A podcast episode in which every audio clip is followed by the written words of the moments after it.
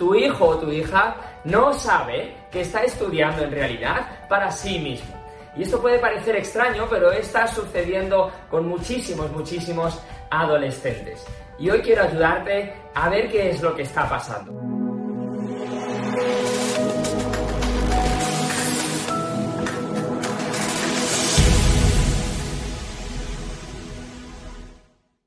Soy Iñaki Hernán, coach educativo especializado en adolescentes y quiero ayudarte a que tu hijo adolescente se coma el mundo, a preparar un hijo imparable. Así que vamos a ello, vamos hoy con esta situación que les está pasando a muchos de ellos y es que en realidad no son conscientes dentro de sí mismos, en lo más profundo de ellos, de su subconsciente, que en realidad están estudiando para ellos. Puede parecer extraño. Vamos a ver de qué estoy hablando. Voy a analizar un poquito, ¿vale? Eh, ¿Por qué digo que no son conscientes? Mira, me voy a remontar un poquito de tiempo atrás. Cuando tu hijo o tu hija tenía, pues posiblemente unos tres añitos, o puede ser en muchos casos menos, ¿no? Eh, normalmente el cole empieza con tres añitos, entonces, ¿qué es lo que pasó ese verano, ese final de verano? Que le dijimos a nuestro hijo, a nuestra hija, que tenía que ir al cole. Y entonces le llevábamos de la manita al colegio por primera vez. Muchos de ellos lloraban porque no querían separarse de sus padres, eh, lo pasaban fatal, otros, otros les daba igual, a mi hija le dio exactamente igual. Yo decía, pero ¿qué pinto yo aquí? Me dio la espalda y se fue a jugar tranquilamente. Hay un poco de todo, pero al final todos iban al colegio de la manita, de mamá o de papá, o de los dos. Iban al colegio porque mamá o papá se lo decían y una vez entraban en el colegio, ¿qué es lo que pasaba? Que se daban cuenta de que no solo había dos figuras de autoridad, a partir de aquí ya no solo había dos figuras de autoridad en su, en, su vida, mamá y papá, sino que ahora los profesores empezaron a verse también figuras de autoridad. Ahora tenía más gente que le decía lo que tenía que hacer, cuándo tenía que hacerlo, cómo tenía que hacerlo, ¿verdad? Eh, no fue una decisión propia, ella no sabía o él no sabía lo que significaba el colegio, simplemente tuvo que ir allí por imposición. Ella no pintaba nada, evidentemente era una cría o un crío, pues ya está, esto es lo que hay. Desde muy pequeñitos, y muchos de ellos, muchos de ellos empiezan bastante antes, empiezan incluso con meses o con un año cuando van a la guardería y sucede exactamente lo mismo. En la guardería son los profesores los que les dicen qué tienen que hacer, cuándo tienen que hacerlo, cómo tienen que hacerlo, etcétera, etcétera, Y esto es totalmente neutral, tiene muchas, muchas cosas positivas. Pero voy a analizar una vía distinta, una cosa alternativa que muchas veces se nos está pasando desapercibida, ¿vale? Desde el principio, cuando nuestros hijos todavía no son conscientes de un millón de cosas, ya van al colegio, van a la guardería incluso antes, porque sí, porque hay que hacerlo. Por imposición, por obligación. Esto es lo que hay. Me da igual si te apetece o no te apetece. Me da igual si te gusta más o te gusta menos, tienes que ir. Tienes que ir quiere decir que cuando son tan niños, tienen que ir ¿por qué? Tienen que ir porque sus padres se lo dicen. Tienen que ir porque los adultos, otros adultos, profesores, tíos, quien sea, se lo dice. Tienen que ir por otras personas. No es que vayan porque quieran. Hay algunos niños que les apetece porque se lo pasan bien en el cole y demás, ¿vale? Eh, pero no madrugan porque les apetece, porque quieren ir al colegio, no, evidentemente son niños, todavía no tienen esa capacidad ni siquiera de responsabilidad, ¿verdad? Entonces, desde muy pequeñito, su cerebro subconsciente está integrando que tiene que hacer eso y tiene que hacerlo, ¿por qué? Porque otras personas lo dicen. Punto. Cuando eso viene desde tan pequeñitos, cuando llegan a la adolescencia, eso está absolutamente integrado en su cabeza y de hecho, cuando pregunto, y lo hago casi siempre que trabajo con adolescentes, tanto en clases en un en, colegio, como en sesiones individuales conmigo, como en sesiones grupales, da igual, siempre que lo pregunto, porque estudias por obligación es la respuesta que más se repite. Adolescentes. Porque estudias por obligación. ¿Por obligación de quién? De otras personas. Por tanto, nuestros hijos, en realidad, en lo más profundo de ellos, están estudiando o perciben o sienten que están estudiando no por ellos, no para su futuro. Parece algo muy obvio, ¿no? Mi hijo, mi hija, si no va bien en los estudios, ¿qué es lo que va a pasar? El día de mañana va a tener mayores dificultades para encontrar un mejor puesto de trabajo, para tener, ganar más dinero, para eh, conseguir mejores horarios, etcétera, etcétera. Cada uno como lo quiera pintar, ¿verdad? Va a tener menor preparación, van a abrirse menos puertas o van a cerrarse más puertas, depende de las circunstancias, ¿no? Parece muy obvio, parece muy lógico que nuestros hijos estudian para ellos, pero en realidad no está siendo así. Desde bien pequeñitos estudian por obligación. Cuando son adolescentes, la respuesta que más se repite ahí fuera es que estudio por obligación. Y por obligación quiere decir que estudio porque otros lo dicen. Por tanto, no estudio para mí, estudio para otros. Estudio para otros porque me obligan, porque tienen cierto grado de autoridad, de capacidad sobre mí, eh, porque me pueden castigar, porque me pueden quitar la play, porque tienen una autoridad ganada, me da exactamente igual, pero al final no estudio para mí, estudio para otro. Y cuando estudio para otro, mi motivación no va a ser la más fuerte posible. En muchas ocasiones, ¿vale? Y esto depende en realidad, y depende de tu caso. Hay, hay veces, y yo me lo he encontrado, chicos, chicas, que estudian, que son más responsables y tal, y, lo hacen, y una de las, de las razones que plantean es para no decepcionar a mis padres. Estudio más y quiero sacar mejores resultados para no decepcionar a mis padres. Todo esto está muy bien, tiene una parte muy positiva, porque, oye, está estudiando y está organizándose y eso que se lleva, ¿vale? Pero por otro lado, no está aprendiendo a hacer las cosas por ella misma o por él mismo.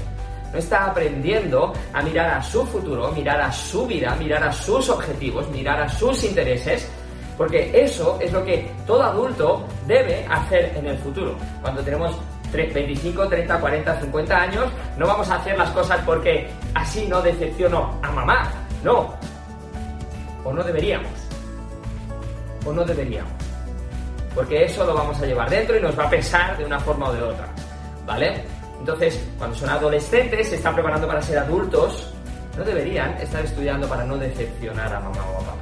Eso les está enseñando a de adultos funcionar de la misma manera. Y entonces, si no es a mamá o papá, voy a hacer unas cosas para no decepcionar a mi pareja. Voy a hacer cosas para no decepcionar a mi jefe. Voy a hacer cosas para no decepcionar a mis amigos, etcétera, etcétera. Y entonces empezamos a alimentamos la forma de movernos y de hacer las cosas para otras personas, porque otras personas piensan que eso es lo que yo debo hacer, porque entonces saco mi poder y se lo doy a otras sobre mi propia vida.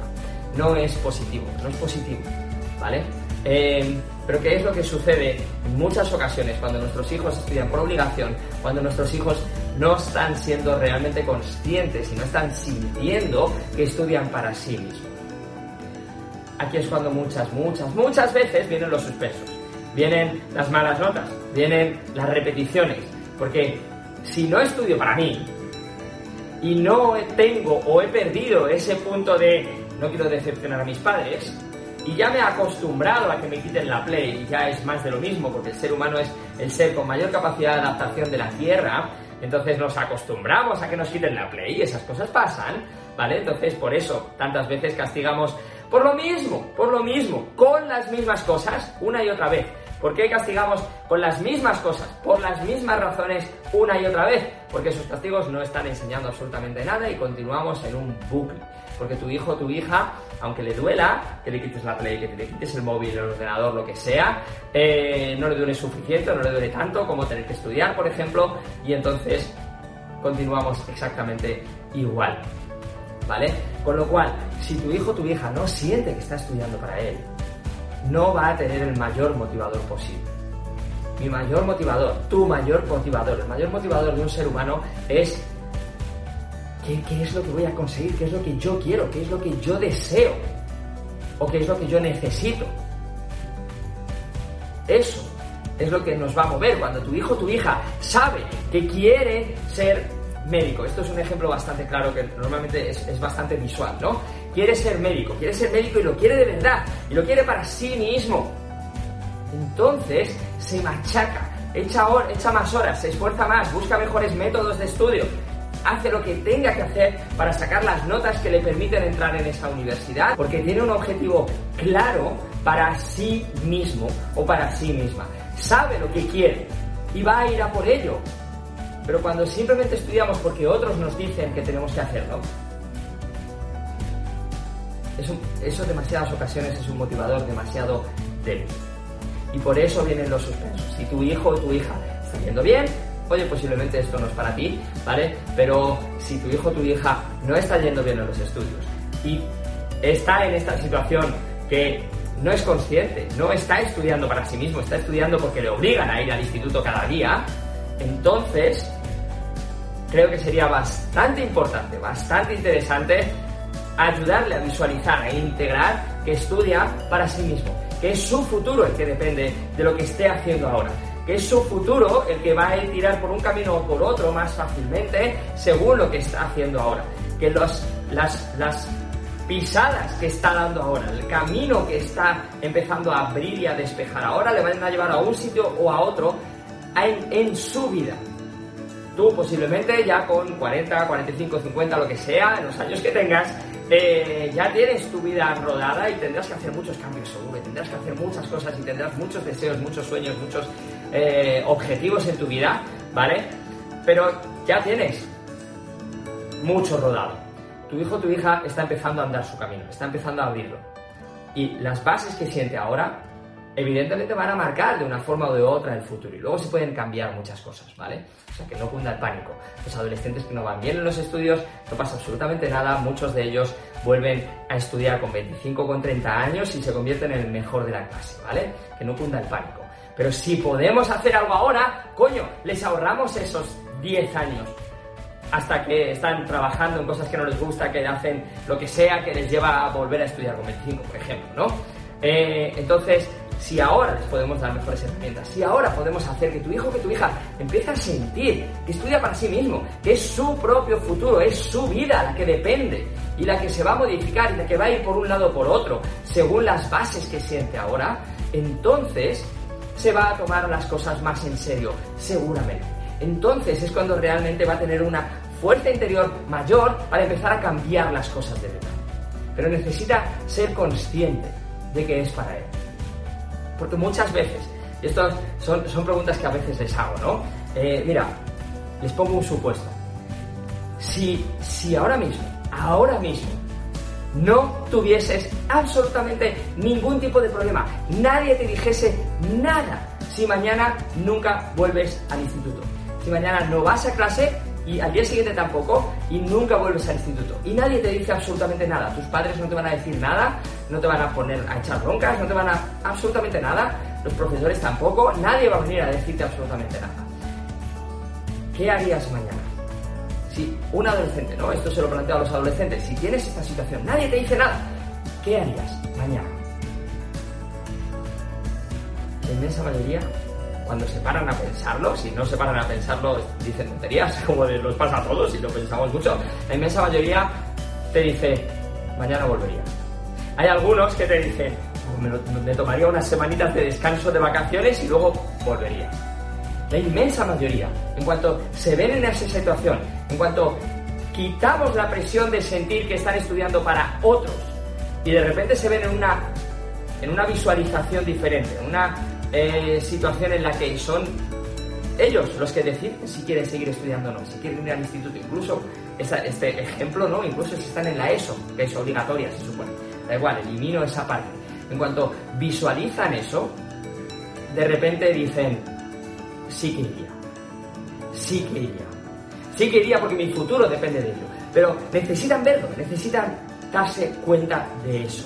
Y necesitan revivir esa sensación una y otra vez, porque en la mayoría de las veces los padres estamos encima. Los estudios se han convertido en el 80-90% de la relación entre padres e hijos. Los padres estamos continuamente, entonces decimos, sí, es que si no estoy encima, no estudiaría. Y entonces, lo que, los impactos que reciben, los estímulos que reciben en el día a día, es que esto es importantísimo, esto es vital para mis padres. Y entonces acabo estudiando, ¿por qué? Para que mis padres no me echen la bronca, para que mis padres estén más contentos, para que no me castiguen, para no sé cuántos. Entonces, todos los motivos que se están repitiendo constantemente y por tanto se están fortaleciendo en su cabeza es por los padres. Estudio por los padres. Para decepcionarles, para que no me castiguen, para que no me echen la bronca por lo que sea, pero para los padres.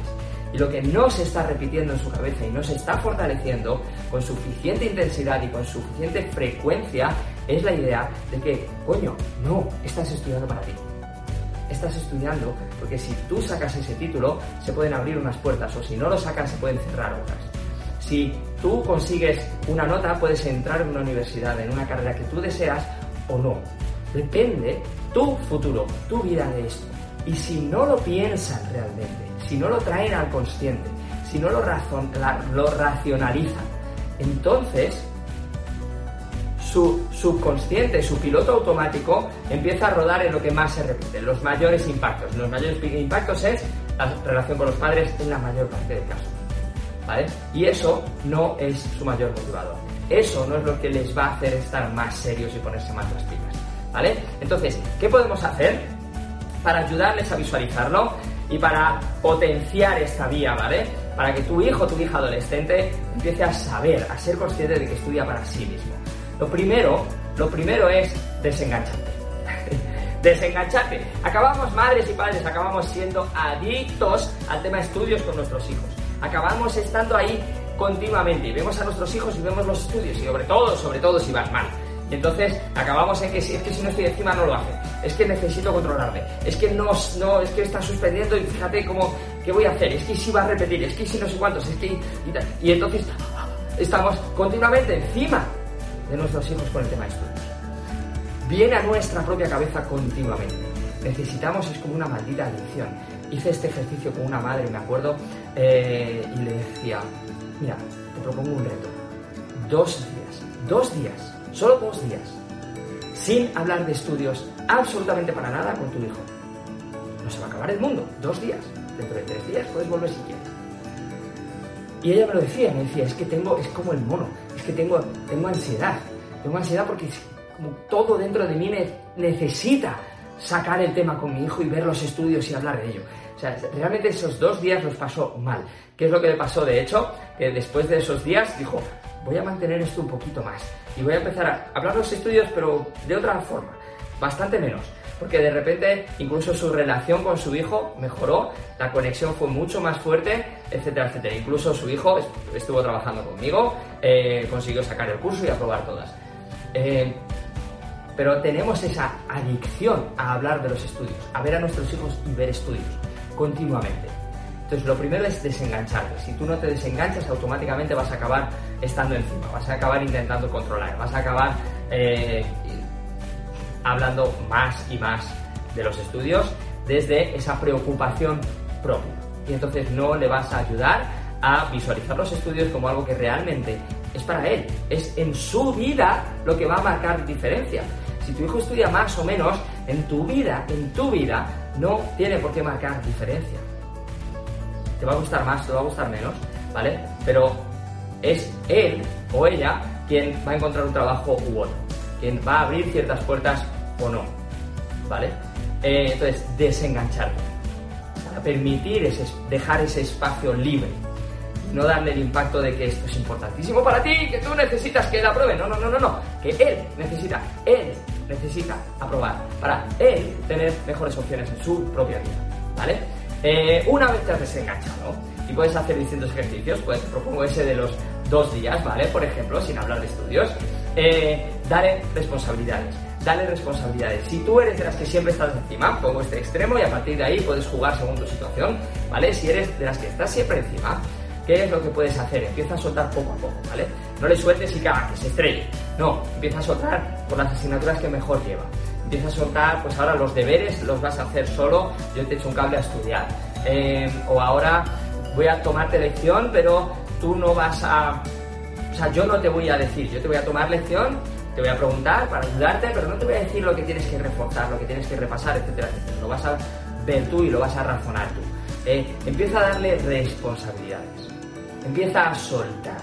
Porque mientras no sueltes, continúas dando el mensaje de que esto es por ti eres tú quien lo controlas. Empieza a darle responsabilidades, empieza a soltar poco y a lo mejor el proceso te dura un mes, seis meses, un año o dos años, me da exactamente igual, pero si en dos años consigues que tu hijo o hija estudie por su cuenta de forma totalmente autónoma, sería la bomba. Y da igual si necesitamos más tiempo, ¿vale? Entonces empieza a darle responsabilidades poco a poco. A la vez empieza a permitirle tomar más decisiones. Entonces no solamente es esta asignatura la haces tú y tienes que hacer esto y esto y a partir de ahí ya tú, no, no, no, que tome decisiones y que diga, pues este, este trabajo lo voy a hacer de esta forma, este eh, examen lo voy a preparar así, me voy a organizar de esta manera los estudios, los deberes, no sé cuántos. Hoy estoy reventado, tengo no sé cuántos y no voy a hacer los deberes. O mañana, me da igual, me han mandado 5 ejercicios, pero voy a hacer 20 porque no lo llevo bien empiece a tomar sus propias decisiones. En las optativas, por supuesto, y depende de lo que quiera estudiar, pues que también tome sus propias decisiones, porque muchas veces madres y padres les decimos qué optativa tienes que coger o qué es lo que tienes que hacer. Se lo decimos de forma directa o indirecta, pero metemos esa presión. Cuanto más ayudemos a nuestros hijos, cuanto más ayudes a tu hijo o a tu hija a tomar sus propias decisiones, mayor seguridad, mayor autoestima, mayor preparación para la edad adulta, en la que va a tener que tomar sus decisiones. ¿vale? Es mejor que empiece a tomar las decisiones propias ahora y que cometa los, los, errores de novato ahora, que todavía está en casa y que tienes ese apoyo y esa guía más fuerte, a que lo haga después cuando está solo ante el peligro. ¿Vale? Eh, ¿Qué más? Cuando empieza a tomar responsabilidad, cuando empieza a tener esa autonomía, permite que se equivoque, porque se va a equivocar, va a meter la pata la va a pasar, es normal. Y va a haber días que se va a dejar llevar por la pereza y que se había planificado para estudiar y que no estudia. Va a haber días que pensaba que iba a estudiar esto en una hora y tarda dos y entonces no le da tiempo a hacer otras cosas. Va a haber días que eh, sería con unos ejercicios, unos deberes y lo que tenía que estudiar, que era bastante importante, se lo deja. Van a pasar estas cosas. Pero aprendemos a base de errores. Aprendemos mucho mejor con nuestra propia experiencia y no solamente recibiendo órdenes. Cuando recibimos órdenes no es la mejor forma de aprender. Cuando aprendemos mejor es cuando lo vivimos nosotros, cuando nos planificamos y nos duele porque no lo habíamos conseguido, ¿vale? Cuando vemos que hemos dejado algo sin hacer porque nos ha podido la pereza y tiene sus consecuencias, etcétera, etcétera, ¿vale? Permite que empiecen a cometer errores. Pero si comete los primeros errores, y esto pasa mucho, cuando empezamos a soltar, comete los primeros errores y enseguida vamos detrás para decirle, no, no, esto no es así, no, no, esto es así, eh, tienes que hacer esto y entonces volvemos a estar encima, no hemos hecho absolutamente nada, ¿vale?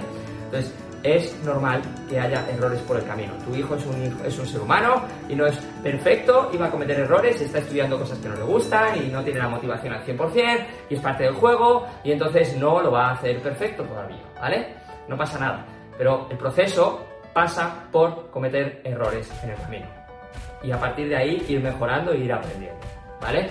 Eh, una cosa es darle autonomía, darle responsabilidad, y otra cosa es eliminar el apoyo.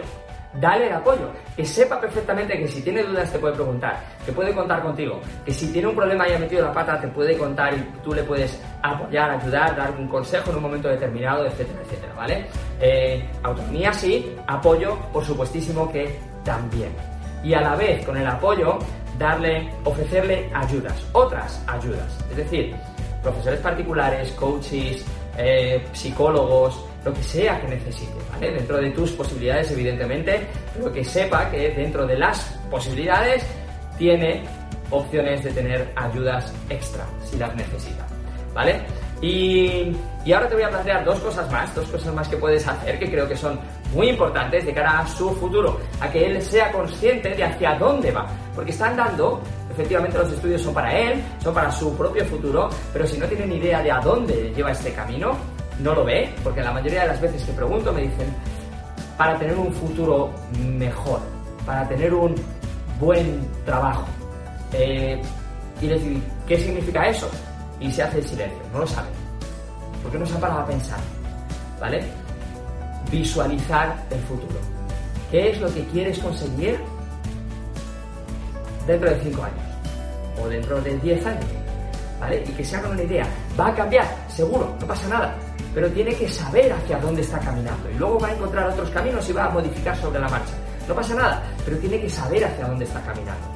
Y no solamente un buen futuro, un buen futuro, un buen futuro no me sirve de nada, no me dice nada, necesito saber más.